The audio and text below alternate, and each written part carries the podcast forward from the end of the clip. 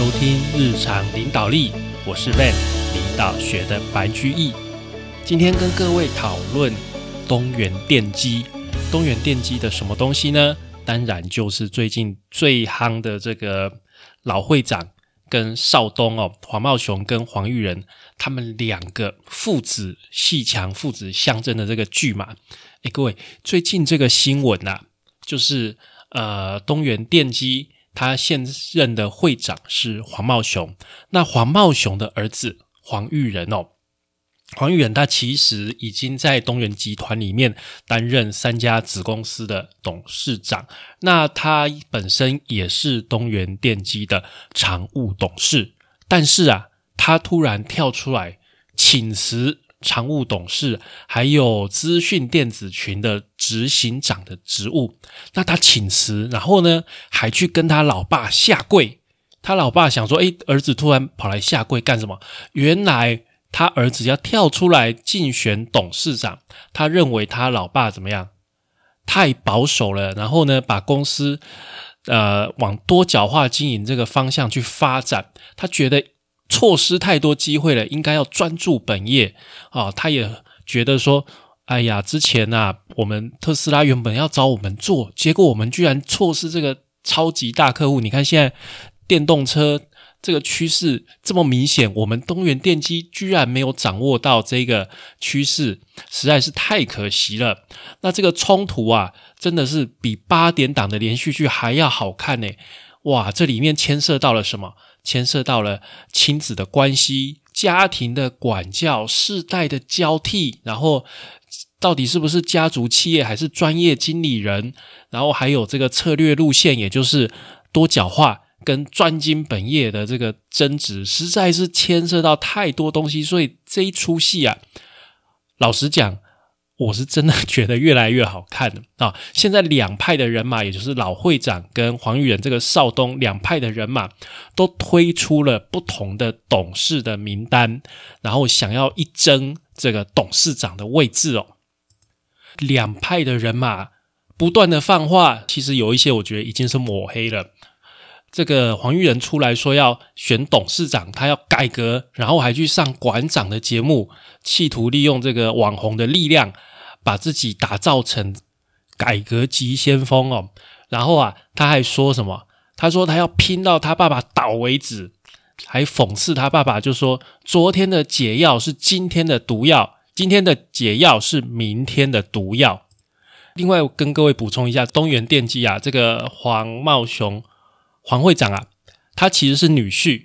他其实是女婿，然后黄玉仁是外孙嘛，然后王玉仁都呛他爸爸一句说：“爸爸也没有少花我外公的钱。”然后就又指责说，在爸爸的带领之下，错失特斯拉的商机。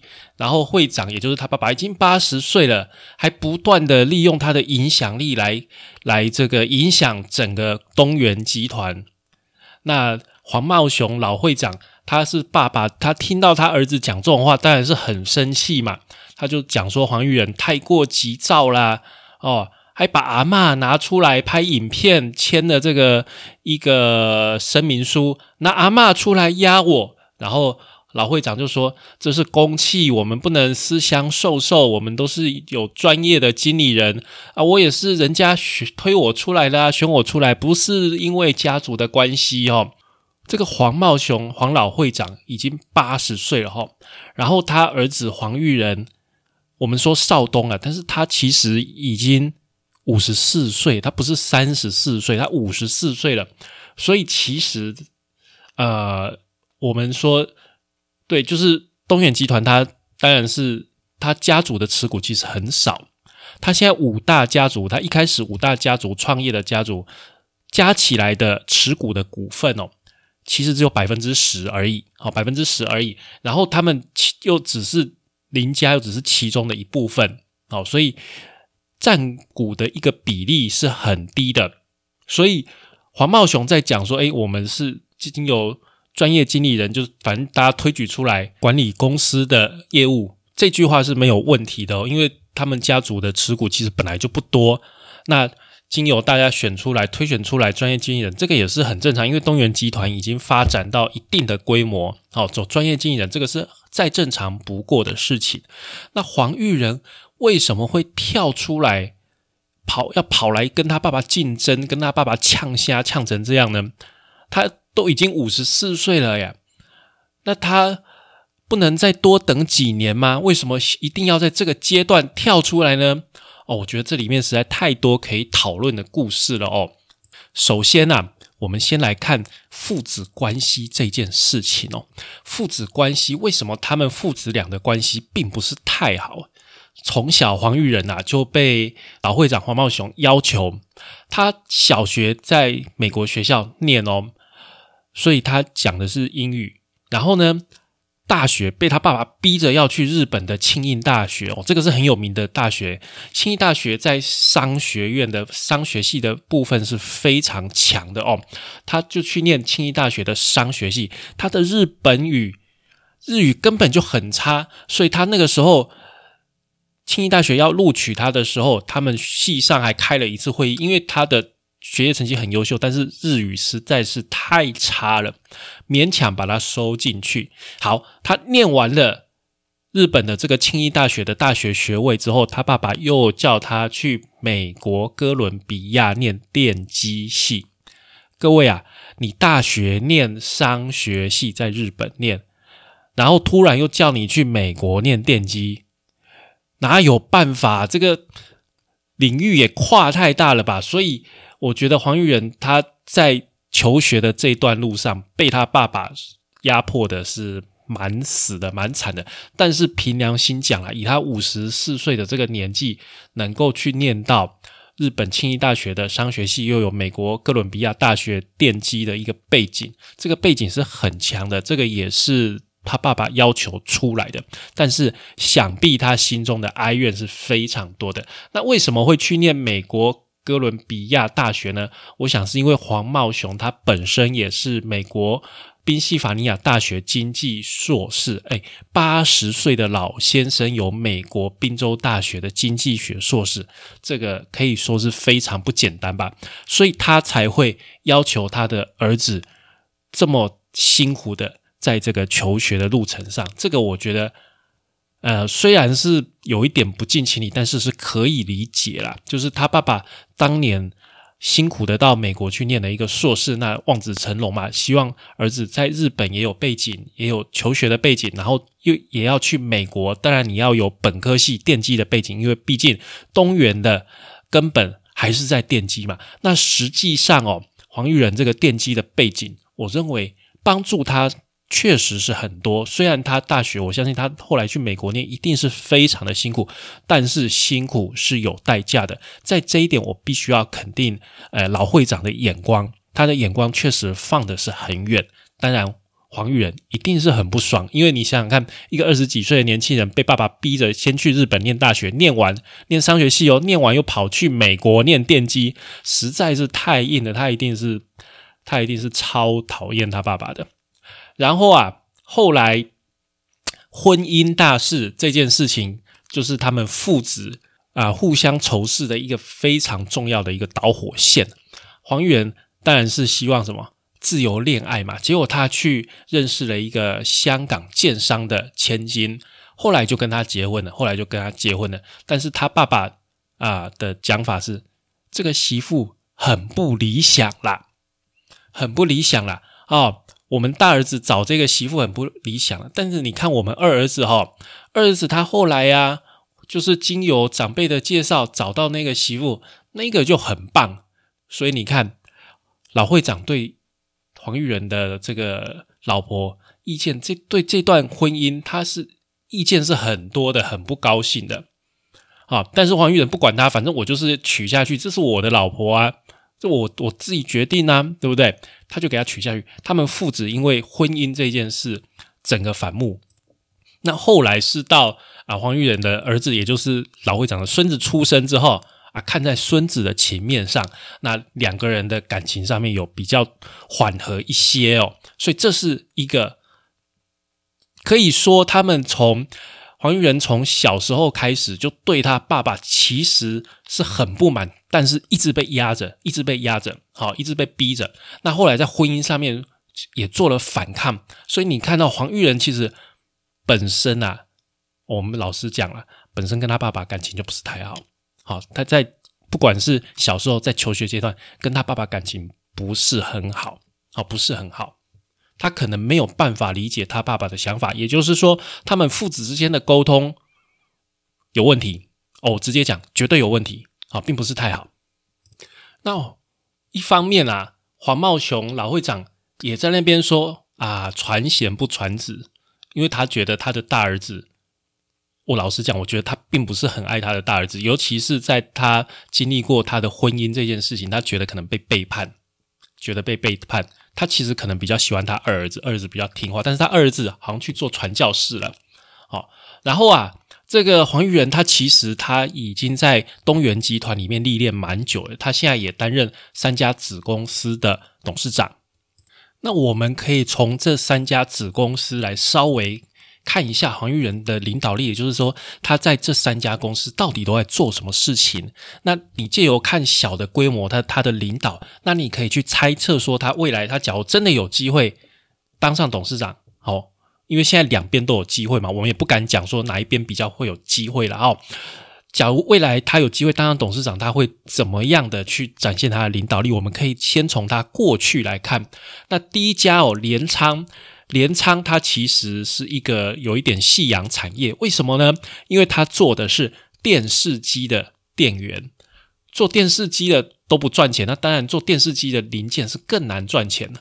那黄玉仁是怎么样去啊去改革这个企业呢？第一个，他引进外部的人才，让公司有新血加入；第二个。他打破过去的规定哦，对内宣布，只要接到这个订单，这个订单能够让未来的营收还有增加的机会，即使啊牺牲短期啊，因为这个订单要牺牲一下短期的一个利润啊，它可以容忍哦，所以必须要去思考说这个订单的未来性是怎么样。那他这样的改革之后。毛利率是有增加的，那现金流也变好了，原本亏钱的也变赚钱了，所以在这个部分是不错。那第二家东友啊，东友是一家很小的公司，可以说几乎是不赚钱的。但是因为很小，所以黄玉仁想出来的策略是：哎，我们东友干脆就专攻，我们来做小型的工厂。什么意思呢？现在啊。中国大陆的工厂价钱很便宜，但是你客户要到中国大陆的厂商下单，你的 MOQ 哦，你的最小的订购量可能是两万台、三万台，对方才要接。那我们东友嘞，两百台我就帮你做。为什么我们可以做两百台呢？因为他们开始去尝试使用三 D 列印、三 D 列印机来把东西利用。基层的方式把它做出来，这样子就可以减低 MOQ。虽然一开始它的这个成本会比较高，但是在小量的一个情况下，它的弹性又好。那它的成本，假如是客户可以接受的，那这样子这个策略是可以执行的。所以它很大胆的在东友尝试把三 D 列印带进来做制造。好，这个是蛮大胆的尝试哦。好。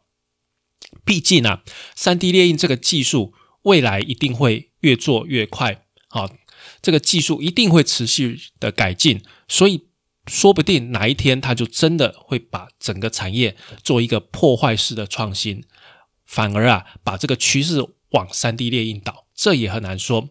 那第三家灵光啊，灵光有人批评说。哎呀，这个灵光过去九年走了十三个高阶主管，那其实黄玉仁有解释，这十三个里面啊，有八个是内部轮调或者是退休了，好，其实只有五个是离职，好，其他都是内部调动。那灵光啊，他三年前开始做红外线感应器，红外线感应器它原本是要做车用市场，但是现在因为疫情的关系，防疫用的感温器的一个市场。突然的变大，所以啊，灵光现在的发展也是不错。所以综合这三个来看呢，这三间小公司可能目前的财报看起来还不是说诶很漂亮或是怎么样，但是其实假如是赵黄元他自己宣称的有做这些动作，诶，那我认为他确实是比较有远见，愿意去做中长期的一个一个经理人，所以我认为他的领导力是不太会有问题的。好，你着眼于中长期，只要你的执行力够的话，原则上这家公司中长期来看，对股东来说，这是一个好的方向啊，这是一个好的方向。来，我们来接着讲这个目前东元电机的股东结构啊。目前东元电机的股东结构是这样哦，他们最大的股东是保家集团，占了百分之二十五。然后外资也有百分之二十五，那华兴华兴电缆哦占百分之十，五大创始家族也百分之十，其他包括散户等等占百分之三十哦。那其实啊，在之前啊，保家集团好，它是建设公司的一个集团，建设营造的一个集团，他是默默的在买东元的股票。他原本是想要把东元吃下来，把他的经营权夺走。那在东元发现到保家怎么突然买了我们公司这么多股份，想要把我们公司吃下来的时候，他去找华兴，他去找华兴帮忙，怎么样帮忙呢？就两边交换持股，就是说，哎哎，我们两边互相交换股票。好，那当然这个比例要看股票的市值啊。假如说，例如说双方都是十块钱，那我就一比一换。好，我用东元的股票跟你换华兴的股票，然后换一个百分之十出去给华兴。那当然相对应他们也拿到华兴的股票。那这样子华兴就有一个持股在，好，那就可以跟东元一起来对抗保家的这个狙击啊。结果啊，在后来啊，突然他们三家。哎，都和好了。保家突然跟华兴，突然跟东元都坐下来谈，突然就没事了，就没有保家可能遭遇到了一个一个什么样经营的困难，他干脆就放弃去把整个东元的经营权吃下来的这个想法。他现在就单纯就是最持股最大的一个股东的一个角色。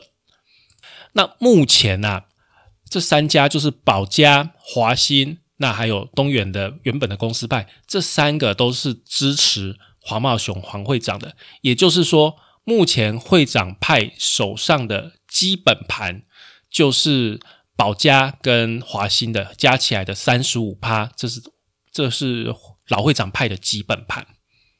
那黄玉仁他手上呢，最主要是这个五大创始家族的持股百分之十，然后还有。一家最大的外商，好，最大的外资百分之五跳出来愿意挺他，所以他目前的基本盘是百分之十五，所以呀，百分之三十五跟百分之十五，他们两个基本盘加起来是一半，百分之五十嘛，所以还有百分之五十的股东是他们要去争取的。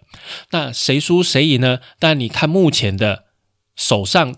已经有的票来看是老会长占上风嘛，但是也很难说啊。散户跟剩下来的股东是散户跟外资嘛，他们会不会比较容易去接受五十四岁的黄玉仁呢？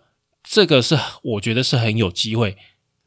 其实包括郭台铭，他知道这件事情，他也说啊，就八十岁的人呢，其实就交棒吧，人家五十四岁的想要来做，其实也不是不好。哦，这个也有讲到这个世代交替的问题，确实啦，我觉得这个部分，我觉得大家意见应该会比较一致吧。你都已经做到八十岁了，然后哦，除了年纪之外哦，黄玉仁的妈妈，也就是黄茂雄的太太，其实她是有得到失智症的，所以黄玉仁他的阿妈在他写给他那封信也是有说啊，黄茂雄，你这个女婿你就回来好好照顾我的女儿吧，啊。都已经失智症了，你应该要陪在你老婆身边啊。那至于至于公司的事情，你就让让下一代的人去处理吧。你都已经八十岁了，对不对？其实黄茂雄还是很活跃在包括他们手下，哎，就是东元集团的其他公司里面，包括很有名的就是安心安心食品是什么样的公司呢？就是摩斯汉堡。好，摩斯汉堡。哎，我们刚刚讲到保家集团哦。那为什么保家集团会转而支持老会长啊？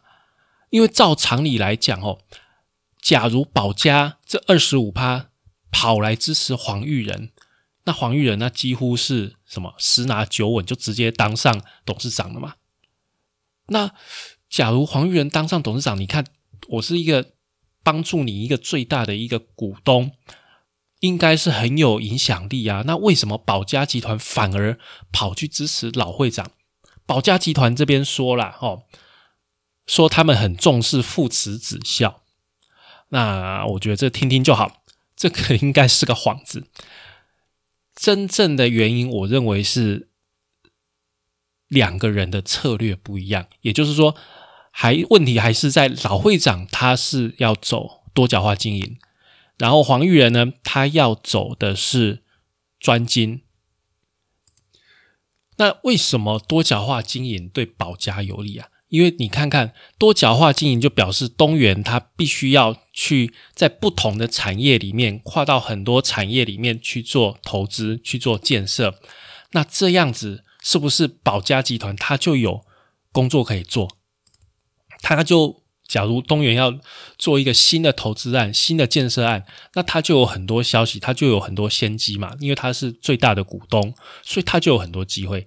但是啊，黄玉仁的专注本业，诶都在做马达，都在做马达的情况下，那保家集团没有什么插手的地方啊。他虽然。假如说公司赚钱，他当然是可以获得鼓励这些好处啦，但是他不能直接赚到，例如说建设啊，或是一些营造的钱，他会觉得说老会长的多角化经营对他比较有利，他还是比较容易赚到钱，所以呀，我认为他会去支持老会长，主要是因为他希望东元往多角化经营去走，这样他才有更多。可以拿到建设案子的机会哦。那两派所提出的董事哦，老会长派所提出的董事四平八稳。怎么说呢？董事们的背景啊，大部分就是在经济、财务、公共政策这些，好，比较注重的是沟通协调。那这个他们董事长邱纯之女士也有说哈，他们他们认为。作为一个董事长，必须要去沟通协调。那沟通协调，你在做多角化经营，当然必须要有沟通协调的能力，因为你要跨到很多不同的产业，你必须要有人脉，你要去认识人，你才有机会去投资嘛，才有那个投资机会出现嘛。所以啊，你可以看出哦，这样的一个董事名单注重沟通协调，其实就是因为什么？他是要做多角化经营的嘛？但是你看黄玉仁这一边的董事名单，他们的背景什么？电机、机械、材料专业背景，所以他的董事的学经历是符合他的诉求，什么专精本业。所以两方两派所列出来的董事名单，其实真的就是依照他们所诉求的策略。而搭配的董事名单，可以说两派在董事名单这个部分，我觉得是不分宣制，都是符合他们的诉求的。这两派提出的名单都没有问题。好，那我们就回头来看，来看什么东西呢？就是他们的策略路线，多角化经营跟专注本业，到底哪一个比较好？来，什么是多角化经营？多角化经营其实啊，在日本跟台湾，其实，在全世界都有很多企业，尤其是大公司，大公司很喜欢做多角化经营。为什么呢？因为你小公司没有钱嘛，没有钱，没有精力去做多角化经营。但是你只要是大公司，你要投资到别的产业，你钱太多，不知道要怎么办，就拿去投资别的产业啊。所以像日本的伊藤忠集团，也就是那个全家便利商店的母公司哦，然后像台湾远雄。好，徐旭东的远雄集团，你看他做远传啊，做纺织啊，什么 eTag 啊，你看他跳了一大糊涂，跨足许多不同的产业，就好像八爪章鱼一样分散风险。因为你鸡蛋不放在一个篮子里面哦。黄茂雄老会长他在商场上打滚了好几十年哦，所以他看过许多啊，只专注在一个产业的企业啊，他可能在好的时候。景气好的时候，它也还不错，但是那个产业的景气一不好啊，它可能就整个就衰退下来。那这个例子非常多，其中啊最有名的一个例子就是什么？柯达软片哦。我讲到柯达软片，大家一定了解我的意思。什么？因为我们现在谁还在买底片？谁还在买软片？根本很少了吧？即使是专业摄影师，现在几乎所有人都用数位相机了。你不要说数位相机，现在连数位相机也都退流行了，每个人都是直接用手机照相了。所以柯达软片这个东西。根本就是时代的眼泪啊！你看这家公司在过去风光一时，但是啊，它全部都专注本业，它哇只会做软片，只会做原本的这种老旧的相机的底片，它完全不会善用它的技术去做其他的东西，所以丧失了许多良机。最后啊啊辉煌一时，现在这也是令人唏嘘的一个一个曾经辉煌一时的大公司啊！这个就是多角化经营的最主要的好处。分散风险。另外呀，当你的公司大到一个程度，你的资金的运用效率会慢下来啊？什么意思呢？就是说你在小公司的时候，你可能可以赚到十趴、二十趴的利润率啊，因为你的公司小，那你就做一些。比较利润比较好的东西就可以了嘛。但是当你的公司规模越来越大，你要必须要去支撑这个公司的时候，你必须要去做一些规模比较大，但是比较不赚钱的生意，就会把你的利润率整个拉下来。那这个时候你就会想说啊，我们做这一行做的这么辛苦，才赚这个三趴五趴，要做什么呢？就会想要去看看其他的产业是不是比较好赚。那有时候啊，真的是。为什么呢？因为你做到这么大，你很有可能已经待在一个非常成熟的产业里面。例如说，做纸啊，做卫生纸这种东西，真的是成熟到不行啊。或者是像做什么塑胶吸管，这个东西真的是很难再做发展的。你不去做其他产业的投资，其他产业的研究，你在本业本业的空间其实也不是很大，大概就是这样子了吧。所以啊，这也是多角化的一个好处。看看别的产业有没有新机会，不要在本业的红海里面跟人家厮杀，赶快找到新的蓝海，创造更加的一个获利来源啊。那我们回头来看看哦，东元集团它目前哦，跨足了资讯、不动产、人力资源、旅游、餐饮这些产业啊。呃，我认为这个分散的程度是蛮大的，所以要去抵抗景气的波动不太有问题，分散风险的部分不太会有问题。问题是什么？太过分散了，太过分散了，它的绩效不太容易会好，它不会有重效。简单讲了，诶，你觉得交由东元经营摩斯汉堡会比麦当劳经营摩斯汉堡来的厉害吗？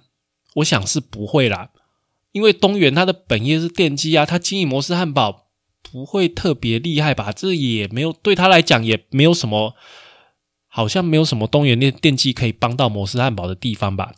对不对？感觉就是不太，好像你随便一家企业来经营都可以呀，为什么一定要东元来经营呢？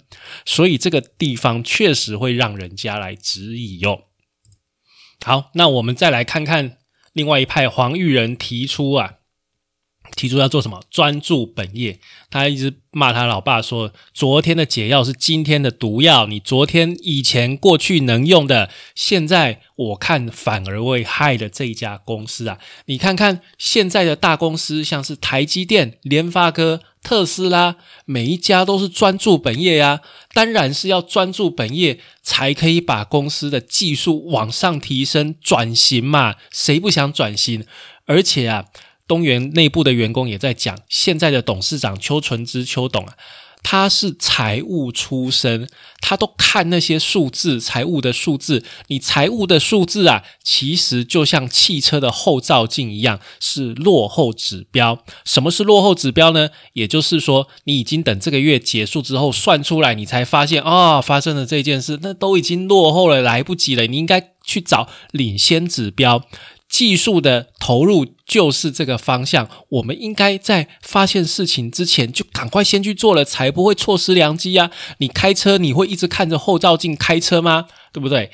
然后啊，在这个财务主导的一个情况下，现在明明就是大好的机会，应该要去大力推动转型啊。结果啊，公司内部都在挤牙膏、拧毛巾，这种节约成本、智慧化工厂改造，这个实在太保守，根本就没有办法掌握到机会。好，那我们来看看黄玉仁所提出的东元三点零。哦，他要聚焦马达的本业，把这个东元马达的本业发扬光大，然后啊，进而扩及废水、化学处理、航运、移动科技、洁净能源等等应用，甚至未来所有马达驱动的机具都有东元。呃，各位啊。你不要被这个很多应用吓到了。他讲的一句话就是：“我们就是做马达，我们就是做马达。”他就是把鸡蛋全部放在一个篮子里，所以难怪老会长会担心，他会觉得说这个儿子不够成熟，会把企业带到风险过高的环境。因为马达凭良心讲。也是一个蛮成熟的产业，它不像半导体这样子，现在猛烈在发展。马达是很久好几十年的产业了，它的市场的成熟度是非常的足够，是非常稳定的哦。不是说你下去投入技术，马上就可可以从第三名马上就超车第二名、第一名了。其实不太容易，其实不太容易。然后你又要想要把全部的精力全部放在马达上。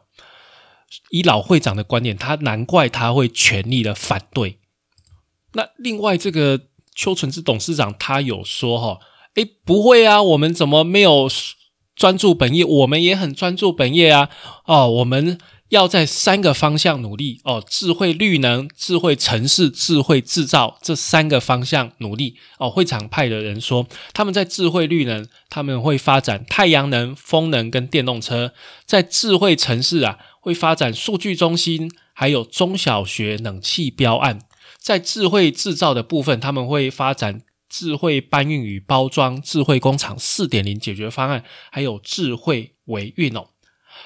诶，这边哦，不好意思，分要讲一句老实话，这一看就知道是幕僚做的。这个大概他们目前都有做，那这个市场都是很分散，而且大概他们。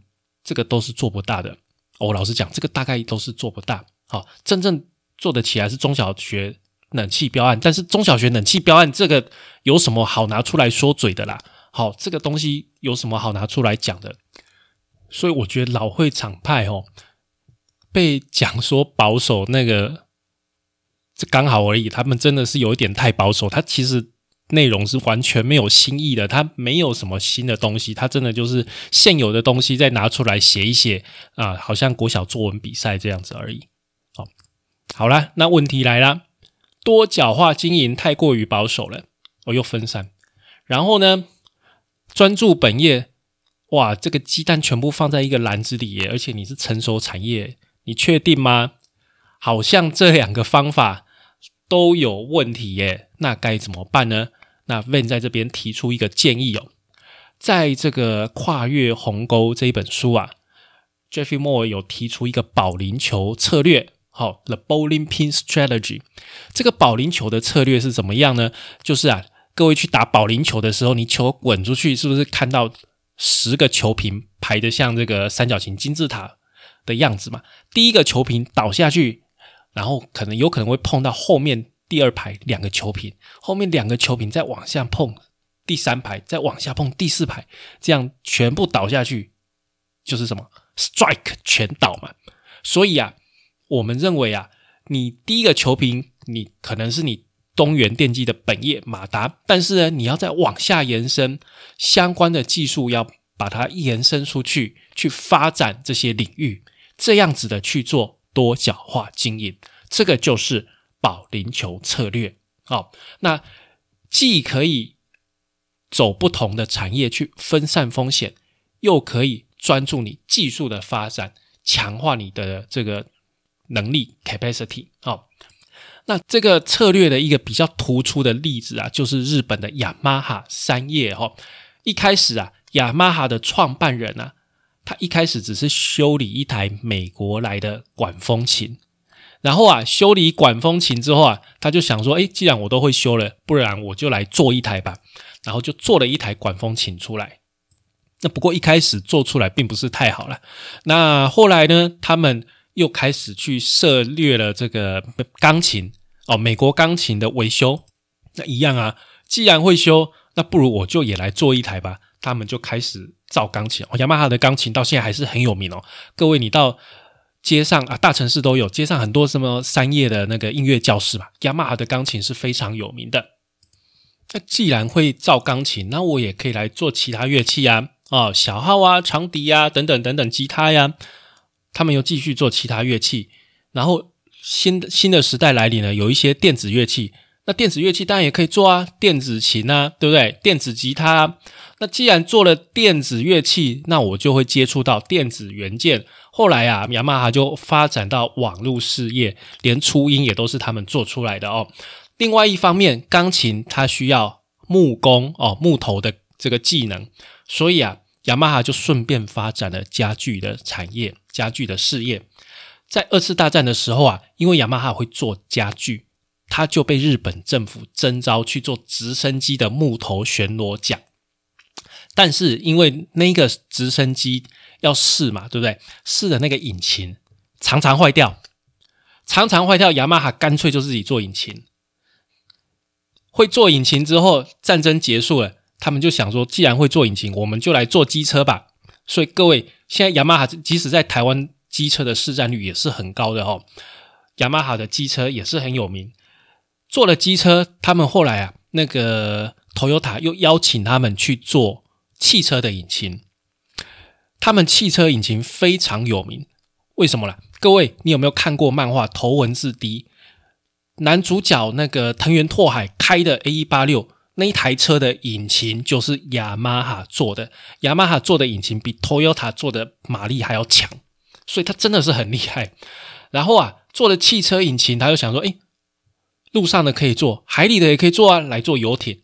好，游艇的引擎做了，然后游艇整个给它做出来，那个游艇的材质啊，其实跟滑水道是类似的，所以他们也做游乐园的滑水道。那滑水道做了，游泳池也可以做吧，对不对？游泳池做了，就想说，那卫浴设备不是也类似的吗？啊，卫浴设备也做了，所以你看雅马哈这样子吼，顺着这个他们相关技术的技能树一路这样点点点点点到歪掉的技能，让雅马哈什么都做，什么都不奇怪。这个是非常有趣的一个例子，但它它是比较夸张了哈。但是其实像东元电机就可以参考这样子的方式，不只是死守在马达上面哦，你可以从马达的相关的技术或者是相关的产品拓展出去，去跨足到不同的产业，让你的整个企业的风险不要这么高。哦，不要这么高。其实啊，你看像特斯拉，它虽然特斯拉是只有发展电动车，但是它内部有在发展能源的产业哦。哦，它呃那个马斯克有另外投资 Space X 发展太空产业，对不对？然后还有发展太阳能产业。马斯克他也是他本身自己那个人是多元化的，所以他是自己那个人多角化，他每一家公司分出去。好，所以你看，我们不要把所有的鸡蛋。放在同一个篮子里，这个风险太大。但是我们还是要专注技术的发展哦，去拓展整个集团的机会。因为毕竟你本业的能量够，你才有办法去做转型，你才有办法去做更进一步的发展。所以啊，Van 在这边给东元的建议是你顺着本业去发展，多角化，这个是我觉得是比较好的一个方向。好，那这期节目我们就聊到这里啊。好，虽然我也不是东元的股东，好不好？那我个人我是支持黄玉仁去接班的，因为毕竟他五十四岁了，不是二十四岁、三十四岁，真的可以了啦。哦，真的可以了，而且他在这个子公司的历练，我觉得也是 OK 的。那他的想法原则上没有太大问题，但是风险太大，这个个性要稍微注意一下。我认为他接班是没有问题的。好，那我们今天的节目就到这边哦。感谢您的收听与追踪，请帮我们在 Apple Podcast 评分与留言，也欢迎追踪我们的 FB 粉丝团方格子文章与 IG。我们的 IG 账号是 Leadership C Podcast，日常领导力。我们下次再会喽，拜拜。